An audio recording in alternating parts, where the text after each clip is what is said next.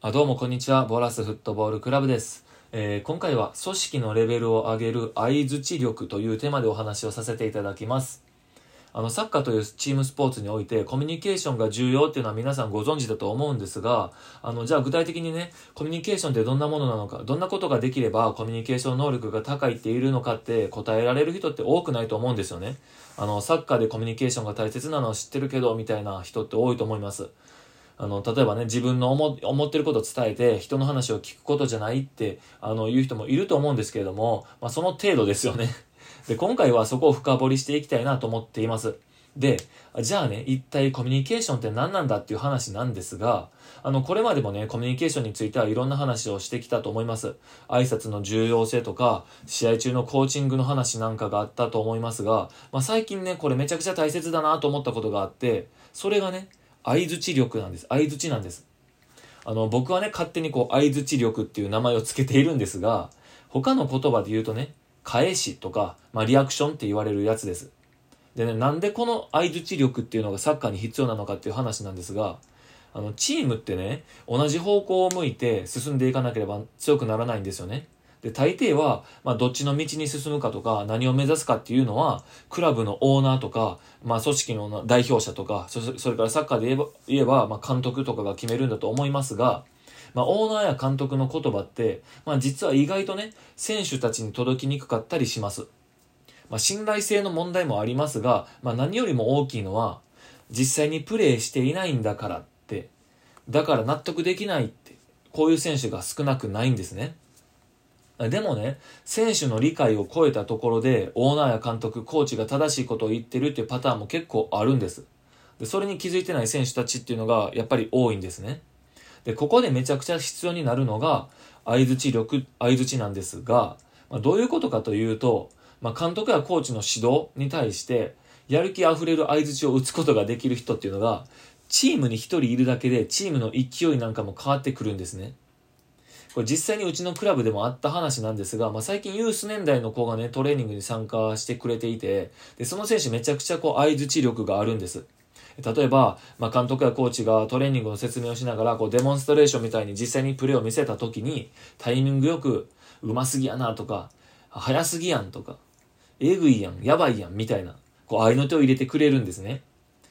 あの、簡単にやるけど、それができひんねんな、みたいな、こう、リアクションです。で、こういうリアクション、相槌によって、監督やコーチのやってること、言ってることが正しいって方向に、チーム全体が進むんですよ。この相槌があることによって。あ、すごいんやってなるんですよね。分かってないメンバーとかもいる中で、あ、今のってすごいんや。今のってやばいんやっていう風になるんですよね。つまり同じ、選手たちが同じ方向を向くっていうことです。これ全員の進む向きを相槌によって統一できている、目指すべき方向を定めることができているんですね。で、これ監督やコーチ、つまり指導者側の立場の人間っていうのはこれよくやっていてですね、まあ先生なんかもそうですよね。例えばチームに必要なプレーに対しては褒めます。で、逆に必要のないプレーであれば褒めなかったりしますよね。注意したりしますよね。これによって何が正解で何が不正解かっていうのをチームで定めていくんですが、これ指導、指導者ではなくて選手の中でこれができる選手がいるとめちゃくちゃいいんです。で、これ、これができる選手っていうのはやっぱりレベルが高いんですね。ちなみにこういう相槌が打てる選手ってチームの中で影響力を持つようになってきます。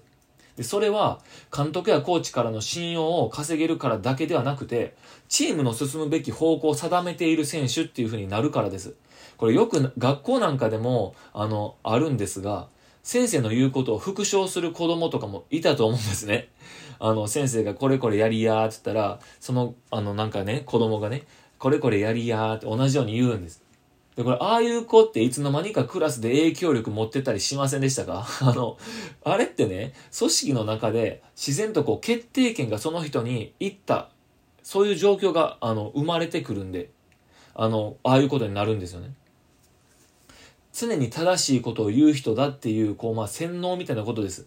他のメンバーも無意識の中で、まあ、あの、刷り込まれているんですよね。この人は正しいことを言う人やっていうふうに思ってしまってるんです、無意識の中で。これいつも正しいことを言う頼りになる存在っていう風になってるんです。で、そのキャラクターがね、設定されていくんですね。で、これ同時に、そういう人が多いほどクラスもうまくいったりします、学校なんかで言うと。でちなみにね、これ逆にが、中学校なんかになってくるとあるんが、まあ、先生にね、反発していくスタイルの子が影響力持つみたいなこともあるんです。で、これも同じ現象の一つで、発言すればするほど、えー、つまりさ、えっ、ー、と、道をね、定めれば定めるほど、えー、まあ、影響力を持つようになってくるんですね。結果的に影響力が大きくなるんです。でね、僕が今回話したかったことは、サッカーにおいてね、チームの中で影響力を持つ存在になるためには、サッカーが上手くなるだけじゃなくて、相槌力っていうのを身につけた方がいいよっていうことです。で、サッカーはみんなで同じ方向を向いて進んでいかないと、バラバラでは絶対に強くならないので、目指すべき方向、進むべき道っていうのを定めていくっていうのが大切で、それをね、監督やコーチだけではなく、選手たちができるようになってくると、めちゃくちゃ強いチームになっていくよねっていう話です。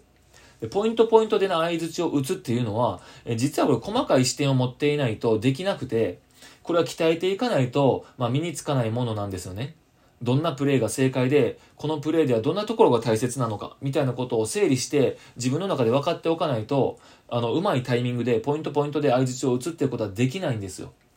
なので、これはね、自分の中で正解が分かってくると、同時に不正解も分かってくるんで、まあ、あの、ここでこんなプレーをしてたらダメだよね、みたいなレベルの高いリアクション、相づちなんかもできるようになってくると思います。で、僕がこれ、相づち力って言ったのは、まあ、相づちにもレベルの高いとか低いとかがあってですね、で、これは、なんとなくいつもね、すごいとか、うまいとか、相づちを打ってればいいってわけじゃないからですね。